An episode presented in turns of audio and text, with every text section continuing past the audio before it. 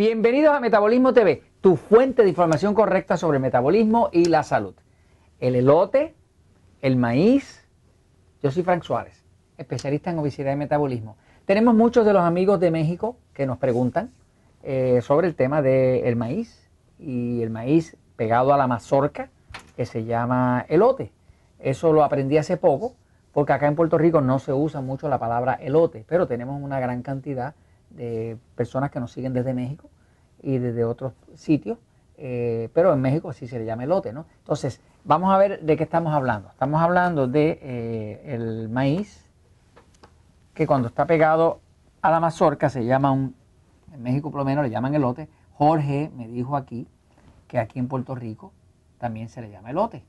Él no sabe dónde lo aprendió, si no sé si fue un viaje conmigo a México, cuando estuvimos en Coahuila, eh, yo creo que Jorge se lo copió por allá, ¿no? Porque yo, por mi madre, que nunca lo había oído eso de Lota aquí en Puerto Rico, ¿no? veía mucho el Chavo del Ocho. Ah, estaba viendo Chavo del Ocho, eso era, Jorge, ya encontramos, estaba viendo Chavo del Ocho, ahí fue que yo lo del elote, ¿no? Aquí en Puerto Rico no se dice esa palabra. Pero de todas maneras, este, vamos a estar hablando del maíz y del elote, ¿no? Eh, la diferencia es que el maíz es el maíz ya eh, suelto, eh, eh, digamos, despegado de la mazorca, que entonces es el maíz que se procesa, con el que se hace la harina de maíz y demás, con lo que se hacen las tortillas, las arepas de los venezolanos y de los colombianos y demás.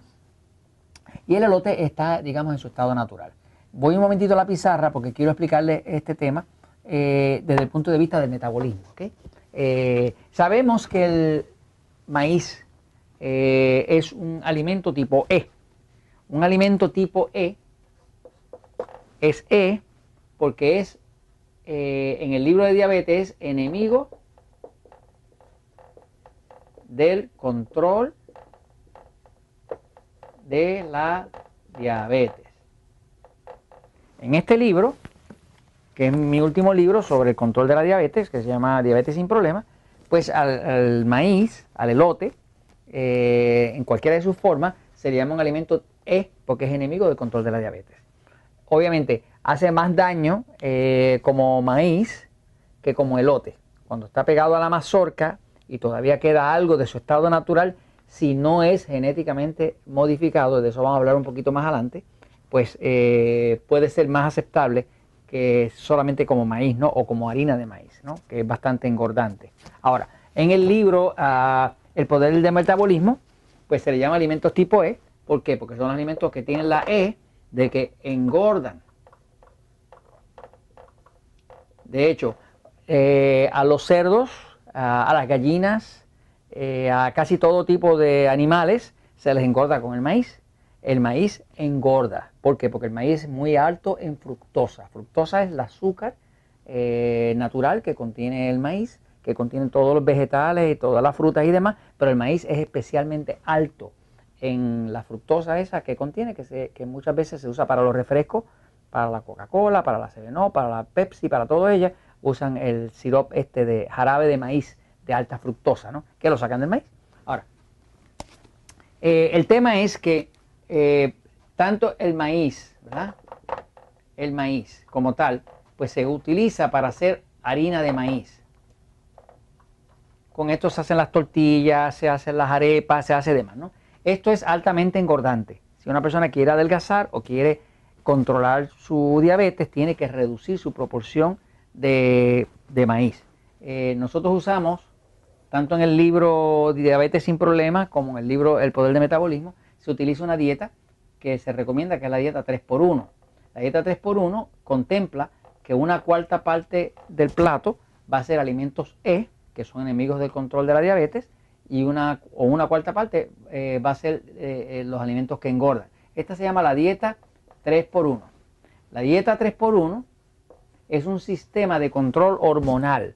Eh, es un, como un estilo de vida más que una dieta. Porque la persona puede comer toda esta otra proporción de otros alimentos que sean A, que son los alimentos que son amigos del control de la diabetes o alimentos que adelgazan. Por ejemplo, si una persona fuera a comer maíz eh, en forma de tortilla, de tacos, lo que sea, pues aquí estaría la carne, aquí estarían los vegetales, la ensalada, aquí estaría cualquier otra cosa que caiga en los A. Y entonces haciendo una proporción de tres partes por una, tiene un 3 por 1 y ahí tiene un control hormonal que le permite adelgazar y también le permite controlar la diabetes. Ahora, el tema con el maíz, específicamente con el maíz, es que la situación con el maíz se ha puesto bastante peligrosa. Y se ha puesto bastante peligrosa por el tema de que se estima que más del 90% de todo el maíz que se vende en el planeta está ya, ha sido ya alterado, está genéticamente, genéticamente, genéticamente modificado. En, en inglés le dicen eh, GMO, ¿qué? Eh, que es Genetically Modified Organism, eh, organismo genéticamente modificado. ¿Qué es eso de genéticamente modificado? Bueno, pues eh, el maíz, que viene como maíz o en su estado natural como elote, ¿verdad? Elote. pues es un grano muy alto en carbohidrato, que es una fuente de alimentación tanto para animales como para humanos y se usa como alimento en muchas partes del mundo. ¿Qué pasa? Eh, eh, se ha convertido en, un, eh, en algo que deja mucho dinero y entonces entra esta compañía que se llama Monsanto y desde hace ya casi 20 años empezó a trabajar con generar un maíz que produjera mucha cantidad de producción en el mismo terreno. O sea que donde antes se podían producir dos toneladas de maíz, por eh, hectárea, pues ahora se pueden producir 10 toneladas de maíz, por decirle un ejemplo. ¿no? Eso lo hicieron eh, modificando el, maíz eh, y cruzándolo en distintas especies, inclusive cruzando las distintas especies porque ellos tienen un pesticida que se llama Roundup. Este pesticida Roundup, que es ultra venenoso y que se ha demostrado en estudios clínicos que afecta a eh, los fetos de los bebés, que los hacen hacer deformes y demás, inclusive que, causa eh, niños con déficit de atención y todo ese tipo de cosas, hay estudios clínicos sobre eso, pues este eh, pesticida Roundup, que se usa para matar los hierbajos, ¿no? que se llevan los nutrientes, pues generalmente, si usted se lo pone al maíz, pues tiene un problema, que mata al maíz, lo mata. Si lo mata, pues no es negocio, ¿no? Pues entonces ellos fueron desarrollando una forma de maíz que fueron mezclando unas con las otras, ¿no? Que se llama el maíz genéticamente modificado, que es el que hay ahora. Casi el 90% o más de todo el maíz que se vende en el planeta ya está genéticamente modificado porque Monsanto de una forma u otra fue acaparando esas semillas y eh, haciendo que como el agricultor es un comerciante y tiene que sacarle mucha producción a sus hectáreas de tierra, pues un agricultor que puede sacarle 10 toneladas por hectárea no va a sacar 2.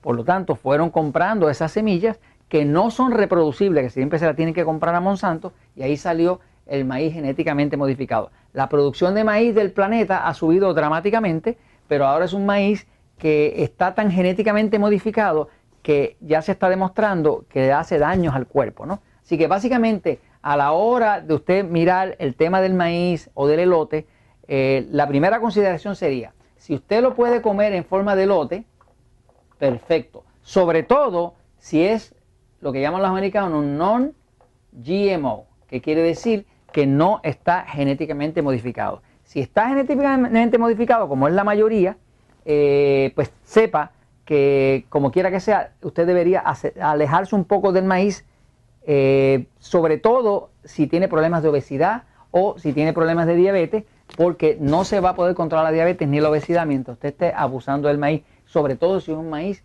genéticamente modificado. Y esto se los comparto pues porque la verdad siempre triunfa.